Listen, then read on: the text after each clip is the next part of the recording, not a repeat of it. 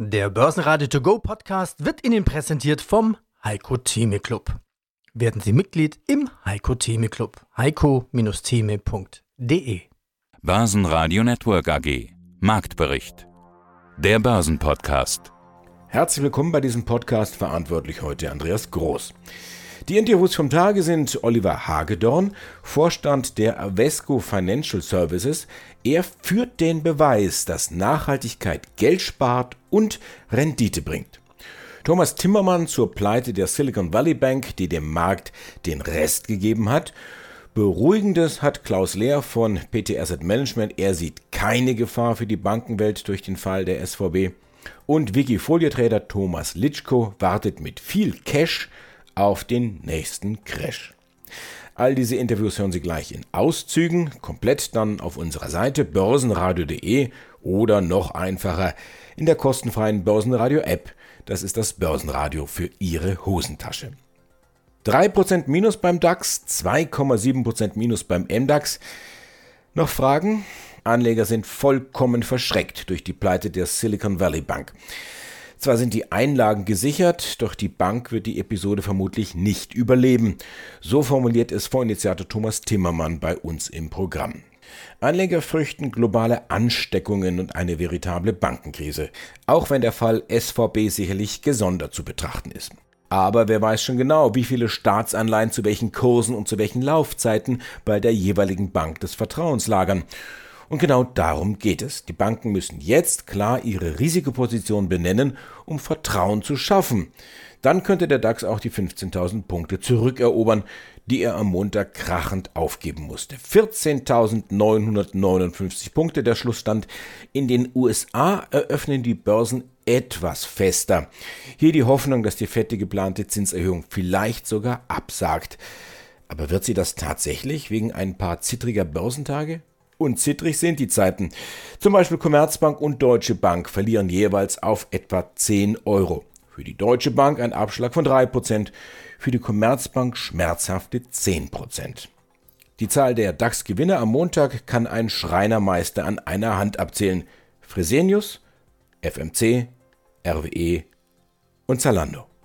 Mein Name ist Thomas Zimmermann, ich bin Initiator und Berater des Tim Invest Europa Plus Fonds. Und ich bin Andi Groß vom Börsenradio. Thomas, was ist bitteschön los am Markt? Der Markt hatte sich doch für eine Richtung entschieden und das war die Richtung nach oben. Aber jetzt sieht irgendwie alles ganz anders aus. Was ist passiert? Naja, zunächst einmal hatten wir ja eine duale Richtung. Ne? Die europäischen Aktienmärkte sind einfach oben geblieben und haben sogar nach oben noch weiter versucht. Und die amerikanischen Märkte sind eigentlich schon vor dem Ereignis letzte Woche runtergegangen. Aber das Ereignis, nämlich die Pleite der Silicon Valley Bank, die hat dem Markt dann den Rest gegeben. Und deswegen ist alles auf Talfahrt gegangen. Was bedeutet das jetzt, diese Talfahrt? Ist es jetzt so ein kleiner Schreck, dass man denkt, oh, da ist jetzt eine Bank, die könnte jetzt alle anderen Banken anstecken und dann gucken wir mal genauer hin und sagt, das war ja wirklich nur eine ganz klitzekleine Bank und wacht dann irgendwo wieder auf oder hat das längerfristige Folgen? Ja, zunächst einmal war es halt eben keine kleine Bank und natürlich ist es ein Riesenproblem, wenn wir in diesem Stadium schon bei den Banken Probleme in der Bilanz bekommen, damit hätte eigentlich keiner gerechnet, wobei das bei der Silicon Valley Bank auch was ein Sonderfall war. Also was ist da eigentlich passiert? Da sind nicht alle Start-up-Firmen plötzlich, die sind ja vorwiegend, Silicon Valley sagt es ja schon, im Start-up-Bereich tätig, die sind nicht alle pleite gegangen, was man ja hätte erwarten können, sondern die haben dort das Geld geparkt und haben jetzt natürlich in den letzten Monaten dieses Geld auch teilweise gebraucht und abgezogen. Und der eigentliche Fehler war wohl, dass die Silicon Valley Bank alles langfristig angelegt hat, wahrscheinlich in, in zehn Jahre Government Bonds. Und die sind natürlich durch den Zinsanstieg extrem unter Druck gekommen. Und deswegen hat die Bank plötzlich eine Schieflage bekommen. Das ist also ein klassisches Problem der Fristentransformation gewesen, die natürlich auch was mit den Zinsanstiegen zu tun hat. Aber das hätte man auch vermeiden können. Insofern, ja, das ist ein großes Problem. Und die Märkte haben sich ja jetzt gefangen, weil es gab ja ein Treffen der Regierung am Wochenende und man hat gesagt, okay, den Anlegern darf das eigentlich nicht wehtun. Wir werden auf jeden Fall die Einlagen protecten. Die Silicon Valley Bank wird es wahrscheinlich nicht überleben, aber die Einlagen sind safe. Und das hatte man ja damals auch in der Euro-Krise gemacht. Das ist sehr sinnvoll. Und deswegen stabilisiert sich das alles gerade mal ein bisschen. Und im Großen und Ganzen muss man die Kirche im Dorf nachlassen. Also der DAX ist immer noch plus 8 Prozent dieses Jahr, auch nach diesem Ereignis, lediglich in den Vereinigten Staaten. Da sieht es technisch nicht mehr so gut aus. Was heißt das konkret? Also haben wir da schon Verkaufssignale gesehen? Ja, wir sind Freitag ist der S&P unter seine 200-Tage-Linie und 100-Tage-Linie abgetaucht. Das ist ja so technisch immer so ein Verkaufssignal. Und die große Frage wird sein, ob er das in dieser Sitzung rückgängig machen kann. Im Moment sieht es ehrlich gesagt nicht danach aus. Und damit haben wir einfach eine, eine weitere technische gravierende Ver Verschlechterung man muss sich das perspektivisch mal klar machen, indem man es einfach auf den DAX überträgt. Also wir haben jetzt den DAX, der ist bei 15.000. Die 100-Tage-Linie ist bei 14.586. Die 200-Tage-Linie ist bei 13.800. Das sind also 1.200 Punkte unterm heutigen Niveau. Und der S&P 500 ist gerade unter seiner 200-Tage-Linie. Also wir müssen uns einfach als deutsche Anleger fragen, wie würden wir uns eigentlich fühlen, wenn der DAX jetzt bei 13.700 stehen würde? Dann würden wir wahrscheinlich ein anderes Interview führen als das, was wir gerade führen. Auch dieses Interview ungekürzt und in voller Länge bei börsenradio.de oder in der Börsenradio-App. Hi, ich bin Thomas Litschko, selbstständiger Trader und Investor und betreue das Wikifolio Hashtag Future. Hallo Yogo, so dein Tradername. Du hast ja nicht nur ein Wikifolio, du hast ja gleich drei Wikifolio, zwei kleine und ein großes. Die kleinen Hebelage quasi und Gaming virtuell und Augmented Reality, da hast du 20 Werte drin.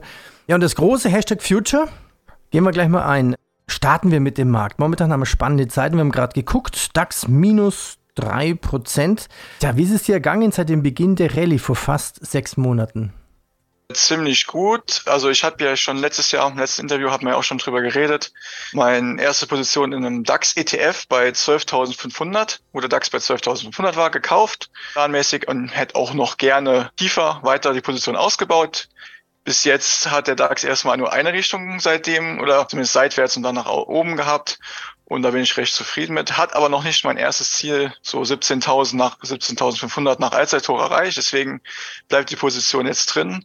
Und ja, mit der heutigen Bewegung scheint er doch eine Top-Bildung dazu machen. Es kann sein, dass doch noch meine Position ausgebaut wird, bevor ich die Position abbaue. Ich werde die jetzt auch nicht reduzieren, nur weil mein Ziel einfach noch nicht erreicht wurde. Ja, 17.000, 17.500 klang eigentlich alles logisch. Jetzt rätseln Anleger über die Folgen des Zusammenbruchs der Silicon Valley Bank für die Märkte. Ja, ich rätsel auch. Zwischen alles in drei Tagen wieder gut, alles vergessen. Aber es erinnert doch viele an die Lehman-Krise 2008. Wie ist deine Einschätzung zur Lage, zu den Märkten? Wenn das Vertrauen wegschwindet, könnten die Kurse ja wieder extrem einbrechen. Ja, definitiv. Vertrauen, Vertrauen ist schwierig momentan. Und wenn man sich auch anguckt, wie 2022 lief, das war ja schon ein eindeutiges Crash-Jahr. Und wenn man jetzt zur Vergangenheit guckt, könnte auch gut noch ein, zwei hinterherkommen oder zumindest eins. Manchmal ist eins bleibt es bei einem, aber ich habe durchaus kein Problem, wenn noch eins käme. Habe ja im Prinzip schon seit ein, zwei Jahren darauf spekuliert und genügend Cash beiseite gelegt, um dann halt auch reagieren zu können, einkaufen zu können. Und momentane Situation ist halt wirklich angespannt, vor allem von Ungewissheit und man könnte meinen, die Leute lernen nichts, beziehungsweise die Banker lernen nichts oder allgemein keiner lernt was irgendwie aus der Vergangenheit und es wiederholt mhm. sich einfach alles. Ja, hallo zusammen. Hier spricht Oliver Hagedorn. Ich bin der Founder und CEO der Avesco Sustainable Finance AG. Mein Thema ist das Thema Nachhaltigkeit und Impact. Das heißt, Avesco ist eine spezialisierte Investmentboutique, die Produkte entwickelt und die ganze Wertschöpfung abdeckt im Kontext von Nachhaltigkeit und Impact. Und ich freue mich heute mit Herrn Groß zu sprechen. Was sicherlich auch so eine ja fast zwingende Notwendigkeit ist, über das Thema Nachhaltigkeit nachzudenken, wenn Preise für Energie auf einmal durch die Decke gehen. Dann kommt man zu Unternehmen, die gerade besonders viel Energie benötigen. Also ich denke jetzt an einen Hochofen zum Beispiel. Da muss ja je nach Bauart entweder besonders viel Strom durchfließen oder das Ding wird mit Gas beheizt und das muss ja auch ununterbrochen geheizt werden, sonst geht er kaputt, habe ich mal gelernt. Was bedeutet das zum Beispiel für Aurubis. Aurubis, immerhin die größte Kupferhütte, ich bin nicht ganz sicher, Europas oder noch größer. Wie geht man hier mit dem Thema Nachhaltigkeit um? Das ist ja jetzt wirklich so ein Beispiel, kann ich mir vorstellen, für ein Unternehmen, was sich bewegen muss, sonst geht es pleite. Hm, hm. Toll, dass wir auch über ein konkretes Unternehmen sprechen. Das Beispiel, was Sie rausgegriffen haben, ist aus mehrerlei Hinsicht interessant. Also zum ersten, Aurobis ist tatsächlich das weltmarktführende Unternehmen im Bereich Kupferrecycling. Und das ist jetzt wichtig. Also nicht im Kupferabbau, sondern im Kupferrecycling. Und wenn wir jetzt das Thema Energie betrachten, machen wir es einfach mal griffig an, an, ein paar Zahlen. Wenn Sie Kupfer abbauen, dann brauchen Sie pro Tonne im Durchschnitt 350.000 Liter Wasser. Wasser kostet Geld.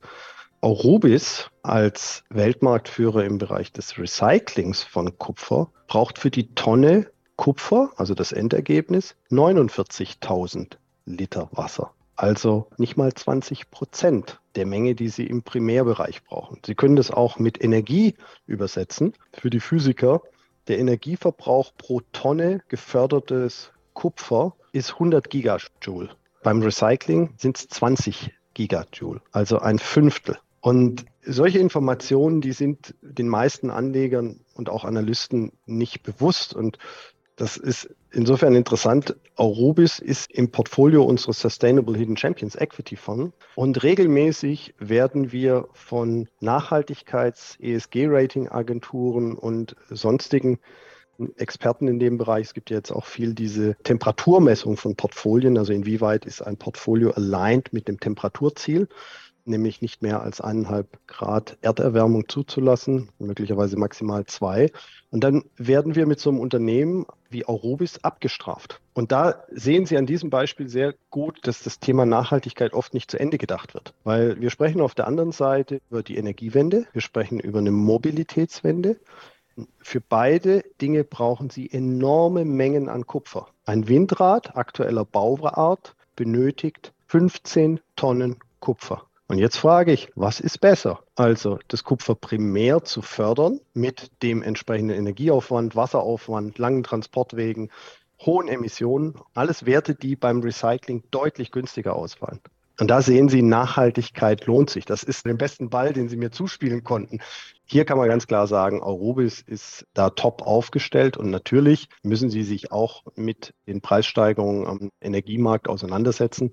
Aber es ist ja immer die Frage der Relativität. Wenn Sie also weniger abhängig sind von diesen Dingen wie der Primärförderer, dann haben Sie einen Vorteil. Und dass das Produkt gebraucht wird, ist, glaube ich, offensichtlich.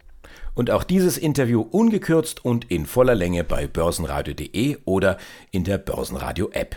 Mein Name ist Klaus Lehr und ich bin der Geschäftsführer hier von der PT Asset Management GmbH in Metzingen. Ja, und ich freue mich, dass wir heute uns zu den aktuellen Kapitalmärkten unterhalten. Ja, also der Februar war ja relativ ruhig gewesen. Relativ an der Börse ist ja immer relativ.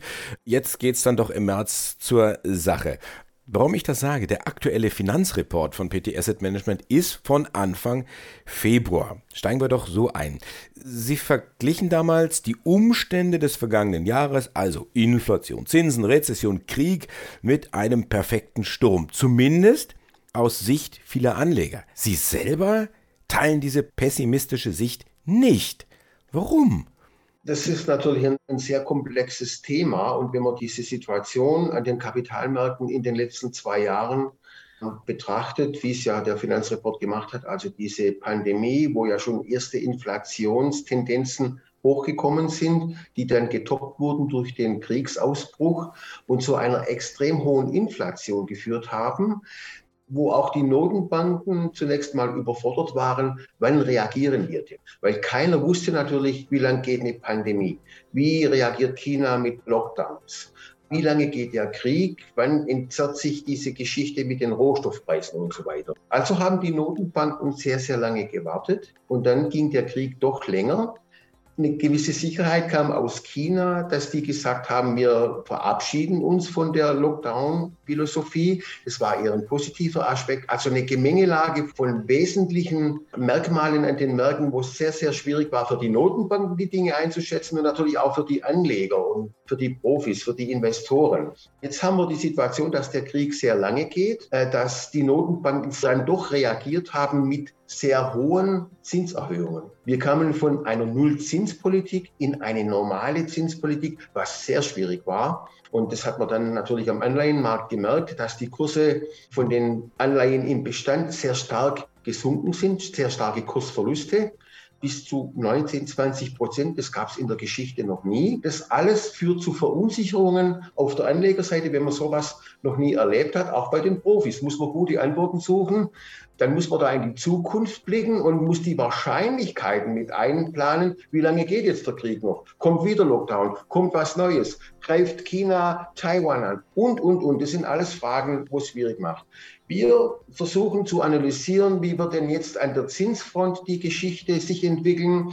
Die Notenbanken haben schnell reagiert. Ja, jetzt kommen die Gewerkschaften, jetzt schaut man auf den Arbeitsmarkt, gibt es eine Lohnpreisspirale und so weiter. Auch eine schwierige Frage. Wir glauben, dass man das alles durch die Reaktionen von den Notenbanken, die wir so ein bisschen für übertrieben halten, auch, dass man das in den Griff kriegt und dass alles nicht so schlimm kommt, wie man jetzt vermuten könnte. Ich hoffe, dass dieser Podcast informativ für Sie war.